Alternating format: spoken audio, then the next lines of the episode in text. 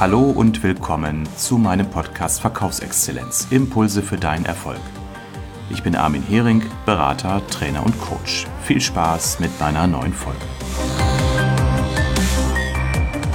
Heute haben wir eine neue Episode zum Thema Motivation im Vertrieb, wie du deine Zufriedenheit noch besser steuern kannst. Natürlich kennst du auch diese Tage, an denen du unzufrieden bist oder lustlos oder du verspürst eine innere Unruhe. Vielleicht bist du auch schon mal an einem Punkt gewesen, wo du regelrecht ausgebrannt oder auch frustriert warst. Wir schieben dies häufig dann auf die äußeren Umstände. Zu viel Stress durch die viele Arbeit oder durch die Menschen, die uns Druck machen, Zeitdruck oder Leistungsdruck. Wir sind vielleicht auch unsicher, ob wir die Leistung erfüllen können, ob wir die Erwartung erfüllen von unseren Vorgesetzten, manchmal auch von der Familie, Partnerin oder Partner. Und das führen wir häufig auch als die Gründe an, warum es uns gut oder schlecht geht.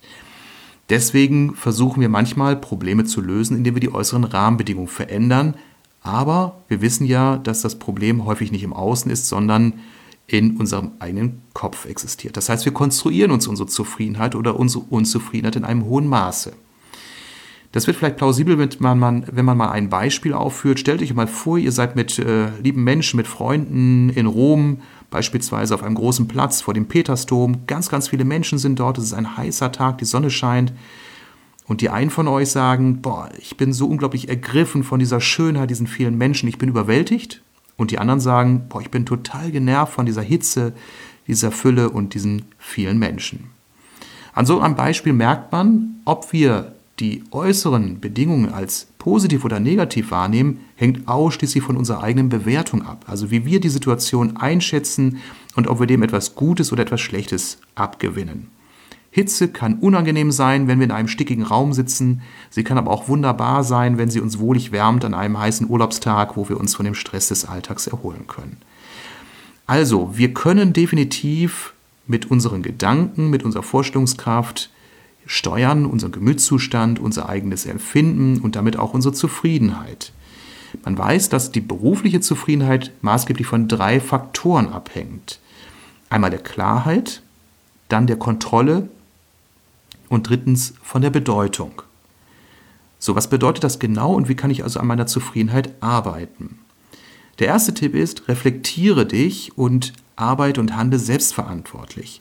Also überlege einmal genau, was macht dich denn im Alltag zufrieden und was oder wer macht dich unzufrieden? Seit wann ist das denn so? Schon länger oder vermischen sich da Dinge? Hat es vielleicht ein konkretes Ereignis gegeben, was Auslöser war? Oder ein Mensch oder ein, eine Situation, die hinzugekommen ist, die jetzt mit einmal dein Leben anders verlaufen lassen als vorher. Benenne die konkreten Fakten, schreib es auf, möglichst auch mal mit Datum oder einer Einschätzung, in welchem Monat oder ab welchem Monat diese Veränderung eingetreten ist.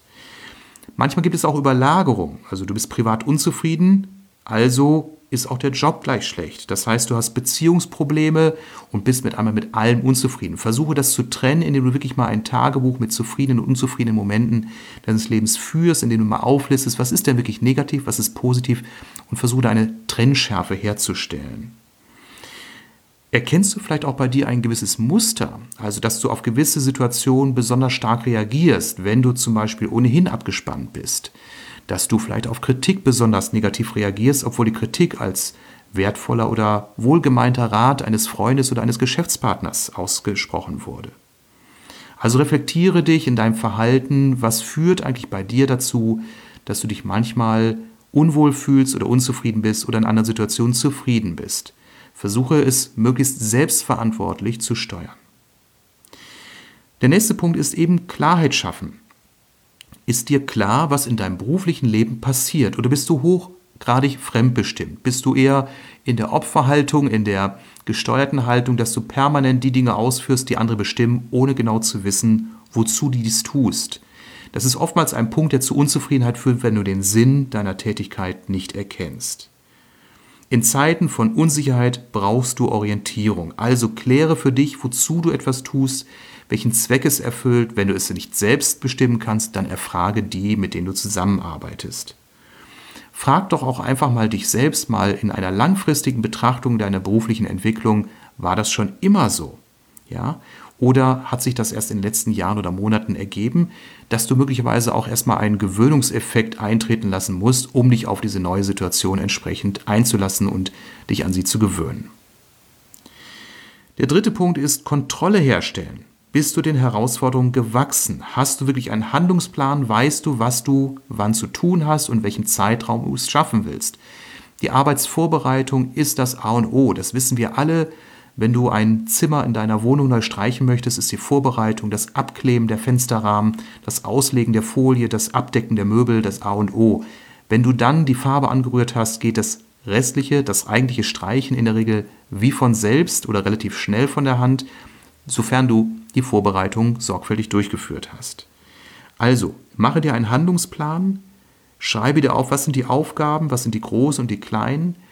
Ich habe es mir zum Ziel gesetzt, immer pro Woche und darüber hinaus pro Tag die drei, vier wichtigsten Punkte, die ich erreichen möchte, aufzuschreiben. Auf ein Whiteboard oder auf einen großen Block mit einem farbigen Filzer, dass ich immer meine drei bis vier Leitaufgaben pro Tag und pro Woche im Überblick habe damit ich mich nicht davon ablenken lasse, dass wieder die Kleinigkeiten wichtiger erscheinen, die E-Mail hier, die WhatsApp dort, der eine Telefonanruf und so weiter. Also halte dich strikt an deine großen Punkte, die in deinem Zeitplan wirklich die Priorität haben vor den vielen kleinen anderen Aufgaben.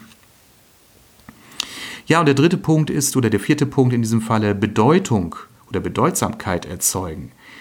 Was macht dich an dieser Arbeit generell zufrieden? kannst du dich mit der Arbeit auch wirklich identifizieren. Wozu mache ich es? Hat die Aufgabe wirklich Sinn? Hinterfrage dich das, denn die Arbeitsforschung hat schon mehrfach belegt, dass immer dann Menschen eine hohe Zufriedenheit erlangen, wenn sie in ihrer Tätigkeit aufgehen, wenn sie einen Sinn sehen, wenn sie sie ausfüllt. Und man weiß, dass zum Beispiel Handwerker, die etwas mit ihren Händen schaffen, oft eine höhere Zufriedenheit erlangen als Menschen, die in einem kaufmännischen oder akademischen Beruf arbeiten, die also nicht mal am Ende des Tages wirklich faktisch sehen oder auch anfassen können, was sie am Tag geschafft haben. Also erfüllt dich deine Aufgabe, ist sie dir wichtig? Hat deine Aufgabe einen Zweck, den du erkennen kannst und hinter dem du stehst? Wenn nicht alles zutriffst, nur wenige Punkte, überlege dir, ob du in diesem Beruf wirklich auf Dauer gut aufgehoben bist.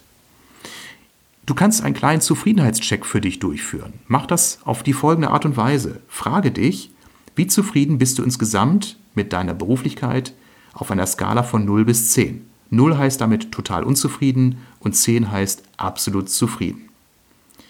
Nächste Frage. Warst du schon einmal zufriedener oder unzufriedener? Ja oder nein? Wenn ja, was war da anders? Dritte Frage. Hält der Zustand deiner Unzufriedenheit schon über längere Zeit an? Nächste Frage. Hast du ein Gefühl der Klarheit und verstehst, was gerade in deinem Job passiert, was mit deinen Aufgaben passiert, welchen Sinn sie erfüllen? Nächste Frage. Hast du Kontrolle über dein Leben? Hast du Kontrolle über deine Arbeit, über dein Schaffen, über das, was du tust? Und Hast du das Gefühl, dass deine Aufgabe oder deine Tätigkeit wirklich Sinn macht? Das sind die zentralen Fragen, die du dir beantworten solltest. Wenn du sie dir positiv beantwortest, sei froh und arbeite weiter und sei glücklich und erfüllt. Wenn du mehrere Fragen nicht positiv beantwortest, solltest du an dir arbeiten. Ja, denke immer bitte dabei, du kannst davon ausgehen, dass Zufriedenheit entsteht durch das Bedürfnis nach Anerkennung, nach Sinn, nach Strukturen, nach Herausforderungen. Wenn diese Kriterien erfüllt werden, dann sind wir in der Regel auch zufrieden. Menschen neigen natürlich auf der anderen Seite auch evolutionär dazu, negative Dinge stärker wahrzunehmen. Das heißt, prüfe auch nochmal für dich, ob deine Wahrnehmung deiner Zufriedenheit oder Unzufriedenheit nicht auch eine sehr subjektive Einfärbung hat. Das heißt, bist du möglicherweise geprägt von zwei, drei negativen sogenannten Bombeneinschlägen der letzten Tage oder Wochen, aus denen du dann ableitest, dein ganzes Leben ist schlecht, oder sind es nur Momente, die aber in der Minderheit sind und sind es nicht in der überwiegenden Mehrheit eher positive Erlebnisse, die du verzeichnen hast, kannst?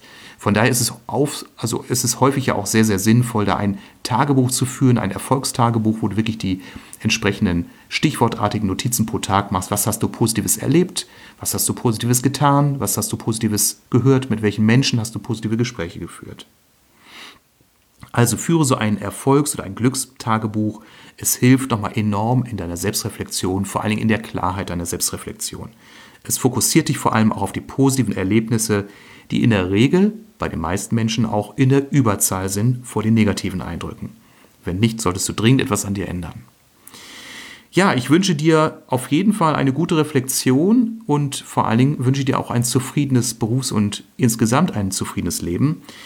Wenn dich das Thema interessiert und du weiter daran arbeiten möchtest, dann empfehle ich dir zum einen, besuche meine Facebook-Gruppe Verkaufsexzellenz. Das ist eine geschlossene Gruppe für Vertriebsexperten, die täglich an ihrer Performance arbeiten möchten. Dazu lade ich dich herzlich ein. Den Link findest du unten in den Show Notes. Oder vereinbare mit mir ein kostenloses einstündiges Beratungsgespräch per Videokonferenz. Dies biete ich dir an, um dir wirklich zu zeigen, wie stark du dich in deiner Persönlichkeit im vertrieblichen Kontext entwickeln kannst, wenn du an dir arbeitest mit Hilfe eines professionellen Coaches. Ich verspreche dir, ich werde in dieser einen Stunde, die für dich kostenlos ist, echten Mehrwert geben. Wenn du Interesse hast, helfe ich dir dabei. Den Link für dieses kostenlose Bewerbungsgespräch und die entsprechende Anmeldung findest du auch in den Show Notes. In diesem Sinne, dir eine erfolgreiche und vor allem zufriedene Vertriebszeit. Bis zum nächsten Mal.